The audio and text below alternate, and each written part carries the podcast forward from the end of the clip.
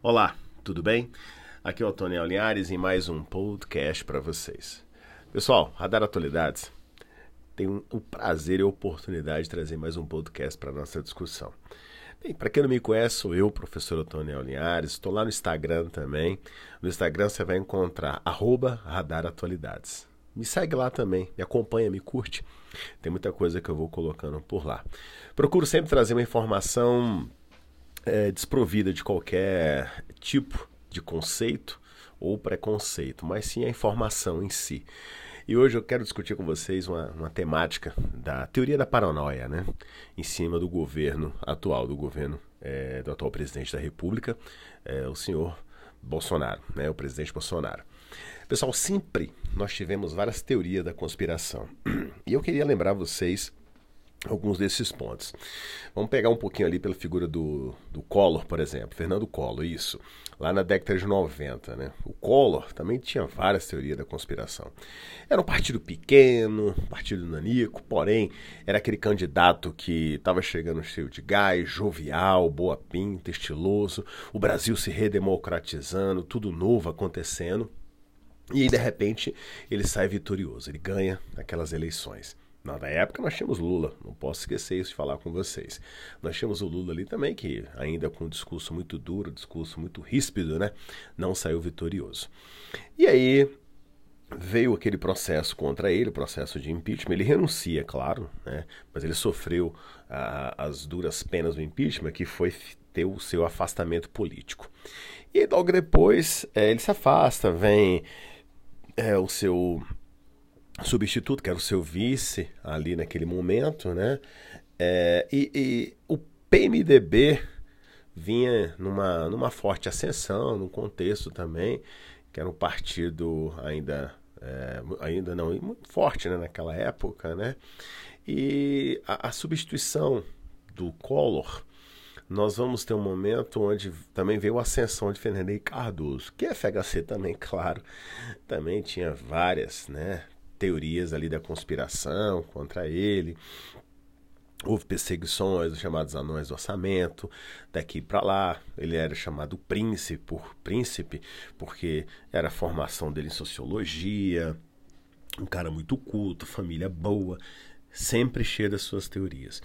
Quando é, o, o, FHC fica seus dois mandatos e ele sai, o Lula realmente consegue ganhar e também, claro, tinha a, o, a sua teoria, a sua paranoia de que era o trabalhador humilde, veio da classe operária e era perseguido pela elite brasileira justamente por esse motivo. Isso marcou claramente também, sofrendo vários momentos de chacota pela direita brasileira, que também, segundo ele, o perseguia demais, né? Isso tudo marcou também um pouco do seu governo, seus dois mandatos. Quando ele consegue indicar a figura de Dilma Rousseff, também tinha a paranoia da perseguição em cima de Dilma, né?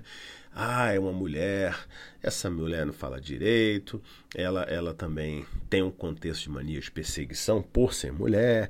Havia todo um momento muito tenso no Brasil naquela época, né? A esquerda perdendo alguns espaços, digamos assim, e aí a direita, é claro, não perdeu a oportunidade e conseguiu tentar dar uma reviravolta. Não, não como queria, até porque o Aécio Neves não teve o sucesso desejado. Dilma se reelege até que realmente chegou o processo de impeachment dela. E é claro, processo de impeachment é esse que veio a, a ascensão de Michel Temer, que também tinha suas paranoias de que era o patinho feio por ter sido o, o vice que achavam que tinha dado golpe na presidente. Enfim, sempre há paranoias. E hoje você tem o presidente que foi eleito pelo povo, o povo escolheu ele, porque o povo queria se livrar da figura da esquerda ou do PT, enfim, como queiram, né? E aí vem o custo dessa paranoia. O presidente atualmente, o Bolsonaro, né, ele vem se armando de teorias da conspiração para montar a narrativa do injustiçado, como eu acabei de lembrar, os outros presidentes já fizeram. Mas esses devaneios podem custar ao Brasil 10 bilhões de reais. É, tempos modernos, né? É, o dicionário da Oasis define paranoia como um, um termo para problemas psíquicos né, que tomam a forma de uma insanidade sistematizada. ela, segundo a termologia, engloba problemas crônicos de delírios, de relações, ciúmes e perseguição.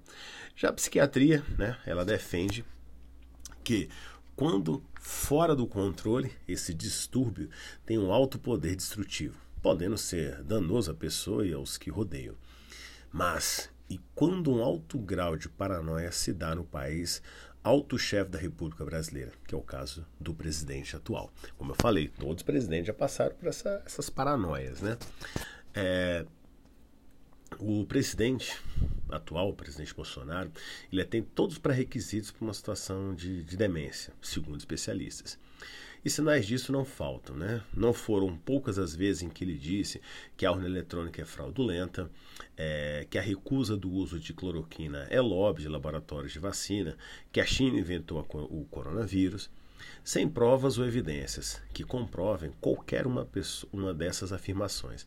As supostas paranoias de Bolsonaro custam caro, né? Só nesses três devaneios, as perdas do governo federal podem superar 10 bilhões de reais. Isso sem contar com os incontáveis riscos de saúde pública e de segurança democrática, que vão além das contas públicas. Vamos lembrar o caso, por exemplo, da questão da China, né? falando que a China aqui criou o vírus, sendo que o vírus já está aí desde o século XX. Né? Especialistas já alertaram na década de 60 do século XX que o vírus Coronavac já andava por aí. Ou seja, é, o Trump tinha seus devaneios, suas paranoias também, mas na hora que mostraram a, a mais B, o Trump, A e B, Trump falou, não, realmente, o, a China, ela, ela não, não, é, não é a que criou o vírus, né? Mas está ganhando dinheiro com ele. Ela, ele, ele, ele próprio recuou o Trump. Mas no Brasil não, o Brasil demorou para acordar e houve, é claro, prejuízos, né? A mais recente empreitada da saga do Bolsonaro contra o mundo, né? Se dá contra a urna eletrônica. Ele já falou que é, é incapaz. A urna eletrônica ela é fraudulenta. Desde que era deputado presidente, trava uma luta contra o sistema eleitoral eletrônico, mas agora com a capacidade de influência que a chefia da República permite. Ele consegue propagar um medo generalizado exigir que o voto impresso volte nas próximas eleições, sob a condição de não aceitar uma eventual derrota caso a urna seja eletrônica. Lembrando a vocês que no contexto do voto é, escrito, voto de papel, o índice de é, corrupção, fraude é elevadíssimo, né? Até porque nas, nas apurações muita gente poderia fraudar e fraudava. Por isso que detectou-se naquele período. Não era coisa, não era algo falível, né? E outra questão também, é, o voto impresso, quando se imprime, ele está sujeito também a grupos que podem usar essa impressão de votos para coagir aquelas pessoas daquela sessão, daquela zona eleitoral em particular, tá? Aquela sessão daquela zona. Em termos financeiros, por exemplo, uma revisão da forma como votamos teria um custo de 2 bilhões de reais. Isso se a gente voltasse para a cédula. Tá? Evandro Carlos Martioni, né, advogado que foi coordenador da Secretaria de Tecnologia de Informação do TSE, do Tribunal Superior Eleitoral, entre 1990 e 2005, é, em entrevista à, à revista isto é dinheiro, ele até fala, ele até coloca essa situação também. Ele afirma que o retorno ao voto impresso seria um retrocesso, e sim passível de fraude ao ser realizado em pouco mais de 18 meses. Aí sim, né, não há é, cabimento para esse tipo de mandato, de, é, de, de, demanda vindo do executivo. Então, segundo o próprio especialista, advogado que já trabalhou no TSE. Para ele, dos 25 anos de atuação no sistema eleitoral eletrônico, este é um momento de maior vulnerabilidade, mas não pela segurança dos dados. É a primeira vez que o presidente da República defende o voto impresso. Disse: Historicamente, a Câmara sempre teve problemas à urna eletrônica, por duas ocasiões, 2006 e 2013. Os deputados federais aprovaram a impressão dos votos, mas a decisão foi derrubada no Supremo. Agora, pela primeira vez, temos dois poderes contra a urna eletrônica. É um risco grande, ele já analisa. Para tentar ganhar apoio entre os congressistas, Bolsonaro ele usa todas as suas táticas. Já pediu à Polícia Federal a investigação de fraude desde o início do sistema e de quebra ainda conseguiu apoio apoios improváveis como o do PDT de Ciro Gomes. Historicamente, Brizola, fundado é, fundador do partido, é, era contra o sistema eletrônico na avaliação de Martione, avançando o retorno do voto impresso. As condições eleitorais do Brasil se tornam ainda mais inseguras. Posso dizer a vocês, pessoal, quando ele fala do custo de 2 bilhões de reais, significa que nós teríamos que ter hoje cédulas de papel, é, de preferência impressos, em tipo papel moeda ou um tipo de papel timbrado com uma logo, com algum mecanismo para evitar fraudes.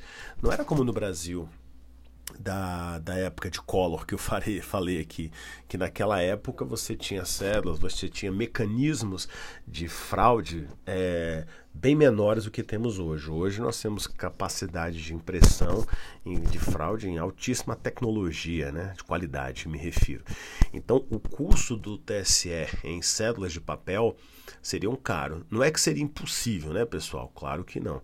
Mas o custo seria muito alto. Imagine só você ter que é, imprimir cédulas, né, torná-las papel, milhar, milhões e milhões de cédulas e de altíssima qualidade para evitar fraude. Então, tudo isso o TSE tem que pensar também. É, Segundo o especialista, ainda ele fala, não é só o custo de tornar a urna eletrônica obsoleta, é o custo de transformar toda uma operação estruturada em outra em menos de dois anos. Exatamente, que é papel, né?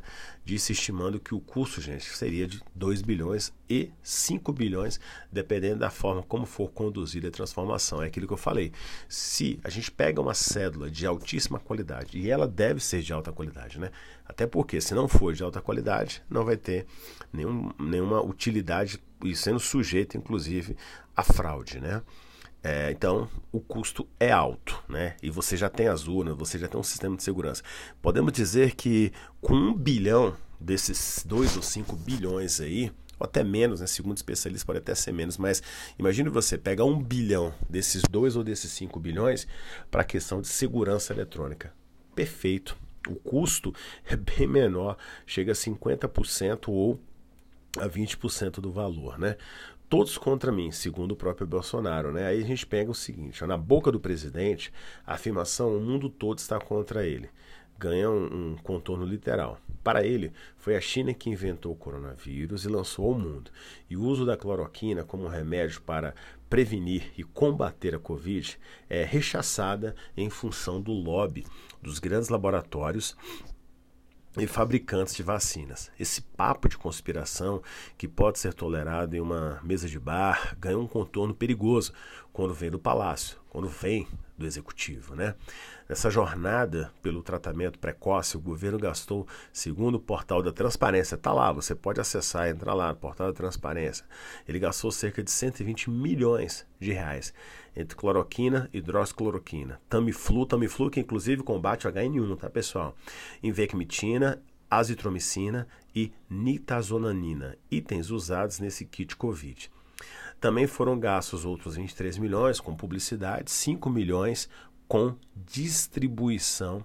Estima-se que o gasto total tenha ultrapassado os 250 milhões de reais. A, infectologista Ruth Mendonça, da Unifesp, afirma que o gasto com tratamento de pessoas com efeitos colaterais também é na casa de centenas de milhões. Esse gasto é diluído entre plano de saúde, o SUS, e pessoas que se tratam em casa. Então, seja, claro, tem muita gente que pegou o kit, comprou por conta, por conta própria. E se não há perda direta do dinheiro ao criticar a China e as fabricantes de vacinas, o custo dessa tensão diplomática também vira mais de outra forma. É, um estudo recente da Organização Mundial de Saúde colocou o Brasil entre os piores países para negociações de vacinas, e o motivo é a falta de tato do governo brasileiro. Você pode acessar também, entra lá no portal da Organização Mundial de Saúde Brasil, você vai encontrar várias notícias. Resultado disso é que o Brasil pagará mais caro, levará mais tempo e demorará mais para vacinar toda a população. O Brasil também fica de fora de doações importantes de países que já vacinaram toda, toda a população, o que poderia gerar uma economia bilionária com vacinas. E se o caminho parece sem volta, a psicanalista Sueli Cruz Ventura, estudiosa da relação entre poder e paranoia, tem mais um tempero nessa salada é, da psique. É, quando ela coloca no entendimento dela, denominar Bolsonaro como um paranoico é raso. Tivemos vários presidentes assim, ó, como eu falei, Jânio, né? Historicamente o Jânio, o Jânio renunciou em seis meses de governo, né? Getúlio era, eram paranoicos. Esse caso é diferente, disse. Para psicanalista, há um limite entre ser paranoico e fingir ser. O paranoico não escolhe a hora de falar suas conspirações e não define quais são, são elas, de acordo com o que será melhor para o futuro. Isso é, é, outra coisa, tá? Então daí você vê, nós temos esse cenário, né? O Jânio Quadros, para quem não lembra, né? Ah, ali no contexto, os primeiros seis meses de governo, 1960, ele renuncia, né? Pós-governo de em 61, pós-governo de Juscelino Kubitschek. Juscelino Kubitschek, houve as eleições em 1960, o Jânio Quadros assume em 1961, em seis meses de governo ele renuncia, segundo ele, estavam ocorrendo perseguições. Getúlio Vargas também, tanto na, nos 15 anos de governo de 1930 a 1945, e depois quando ele assume em 1950, e segundo perseguições, ele vai a tal ponto que ele chega até é, cometer o suicídio, ou né, antes disso também já vinha com algumas outras paranoias. Enfim, estar no poder sempre pode gerar esse tipo de fato, esse tipo de ato. O que eu quero que você lembre é: há ou não é, há ou não há essa paranoia, há ou não há essa perseguição do mundo ou no Brasil. Bem, o importante é sempre você lembrar e comparar os fatos. A Organização Mundial de Saúde alerta para o Brasil de que é um país que difícil de negociar a, a situação das vacinas. o contexto do presidente ao perseguir a China, mas não é só mérito dele. Nós vimos isso também com o Donald Trump, né, quando o fez. Isso ganhou situações bastante tensas. É, mas o mesmo, ou o partido, né, os republicanos recuaram em várias situações. E logo na sequência houve as eleições. Eleições essas que a população norte-americana o retira do poder, né, e ele sai atirando. Ele fala que foi fraudada aquelas eleições. De uma certa maneira, o presidente do Brasil também ele toma para si esse mesmo discurso, né? Mas eu quero que você lembre, isso são paranoias de poder. Não necessariamente quem está no poder agora é o único, não. Todos os outros presidentes, historicamente falando, ou de maneira atual, também já passaram por esse mesmo cenário. O importante é, eu quero que vocês sempre fiquem de olho, se informem sempre, concordem, discordem, né? Isso é importante. A gente não pode aceitar tudo calado de várias as frentes. Então isso é muito bom você parar para pensar, tá bom? Pessoal, eu vou ficando por aqui, mais um podcast do Radar Atualidades. Siga minhas redes sociais. Eu estou lá no Telegram como arroba Radar Atualidade. Eu estou também lá no, no Instagram, arroba Radar Atualidade, e no Facebook também. Mas no Instagram a movimentação é bem maior. E também tem o meu Telegram. Se você procura lá no Telegram Radar Atualidade, você vai me achar lá no Telegram também, tá bom? Aquele abraço a todos e até o nosso próximo podcast.